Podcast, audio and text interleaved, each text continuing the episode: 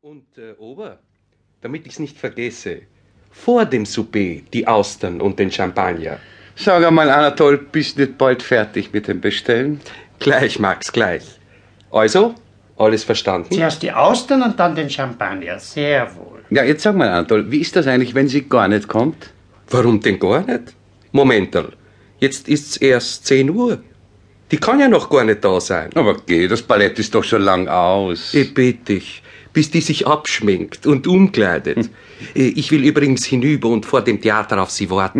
Mhm, verwöhn sie nur. Verwöhnen?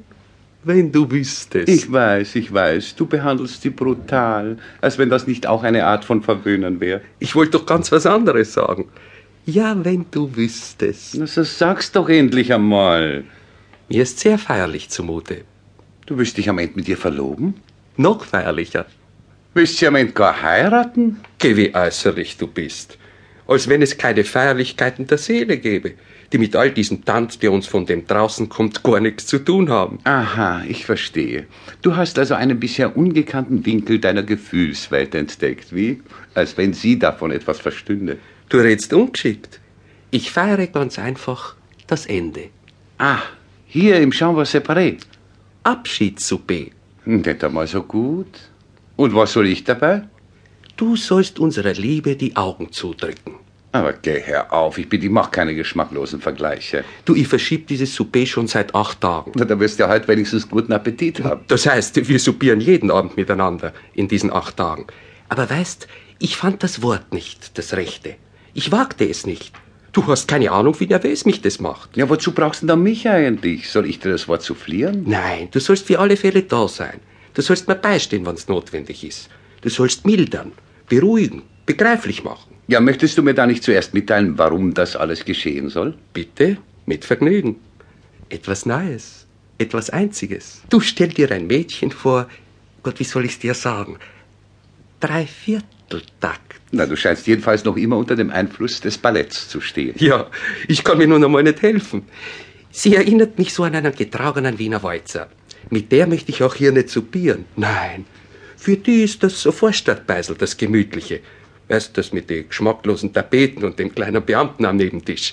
Du, ich war die letzten Abende immer in solche Lokale mit ihr. Was? Du sagtest du eben, dass du mit der Annie soupiert Ja, ja, so ist ja auch. Ich musste die letzte Woche jeden Abend zweimal soupieren. Mit der einen, die ich gewinnen, und mit der anderen, die ich loswerden wollte. Na, servus. Es ist mir leider noch keins von beiden gelungen. Weißt was, Anatol? Führ doch einmal die Annie in so ein Vorstadtbeisel und die Neue mit dem blonden Köpferl in ein besseres Lokal. Vielleicht wird's dann gehen. Weißt, dein Verständnis für die Sache leidet darunter, dass du die Nahe noch nicht kennst. Denk dir nur doch der Kontrast. Ich habe ihn jetzt aber zur Genüge ausgekostet. Siehst du, siehst du, das ist wieder einer jener Fälle, wo ich fühle, dass ich im Grund eine enorm ehrliche Natur bin. So, so, aha. Ich kann dieses Doppelspiel nicht länger durchführen. Ich verliere ja alle Selbstachtung. Hey, du, Anatol, ich bin's. Ich, ich, gell? Mir musst du doch keine Komödie vorspielen. Warum denn? Nachdem du eben da bist? Na, hörst? Nein, nein, im Ernst, Max. Ich habe es Anni aufrichtig gesagt. Gleich, äh, gleich ganz zu Anfang, wie wir uns ewige Liebe schwuren. Weißt du, liebe Anni, habe ich gesagt, wer von uns eines schönen Tages spürt, dass es zu Ende geht, sagt es dem anderen ruhig heraus. Ach, das habt ihr in dem Augenblick ausgemacht, wo ihr euch ewige Liebe schwurt. Also sehr gut. Ich habe es auch öfter wiederholt.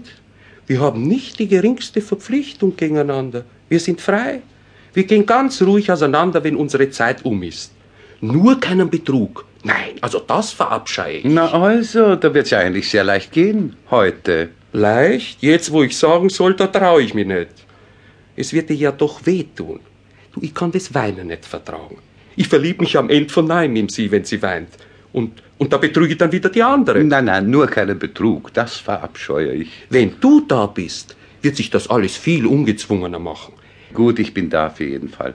Du, das ist aber auch alles, was ich für dich tun kann. Ihr zureden? Nein, nein, das nicht. Das wäre gegen meine Überzeugung.